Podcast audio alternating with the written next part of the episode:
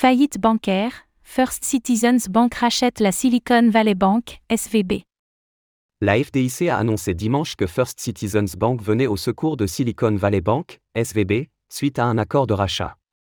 Par ailleurs, ces deux acteurs se partageront les pertes de la banque en faillite.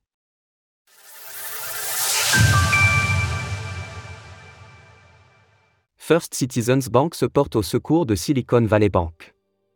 La Federal Deposit Insurance Corporation, FDIC, a annoncé dimanche que la First Citizens Bank assumerait l'ensemble des prêts et des dépôts de la Silicon Valley Bank, SVB, en rachetant celle-ci. Ainsi, les 17 établissements de SVB ouvriront aujourd'hui sous le nom de First Citizens Bank, et l'ensemble des clients ont migré à l'occasion de cette transition. Un accord a donc été conclu avec la FDIC, qui continuera d'assurer une partie des fonds. Les déposants de la Silicon Valley Bridge Bank, National Association, deviendront automatiquement les déposants de First Citizens Bank and Trust Company. Tous les dépôts pris en charge par First Citizens Bank and Trust Company continueront d'être assurés par la FDIC jusqu'à la limite d'assurance. Pour rappel, SVB, qui a fait défaut plus tôt ce mois-ci, est l'un des acteurs de la crise bancaire venue des États-Unis, et a notamment fait parler d'elle dans l'écosystème pour avoir été la source du depeg temporaire de l'USDC. Des pertes partagées.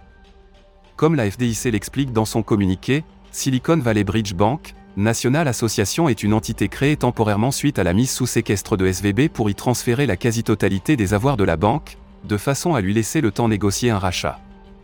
Dans le cadre de l'accord qui a été trouvé, il a été convenu que la First Citizens Bank et la FDIC allaient se partager les pertes et les éventuels recouvrements générés par cette crise.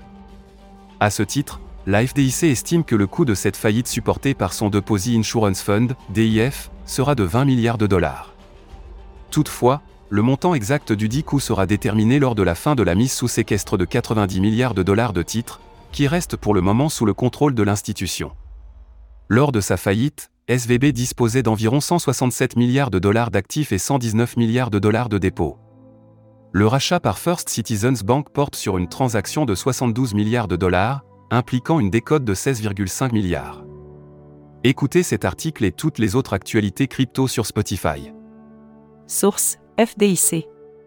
Retrouvez toutes les actualités crypto sur le site cryptost.fr.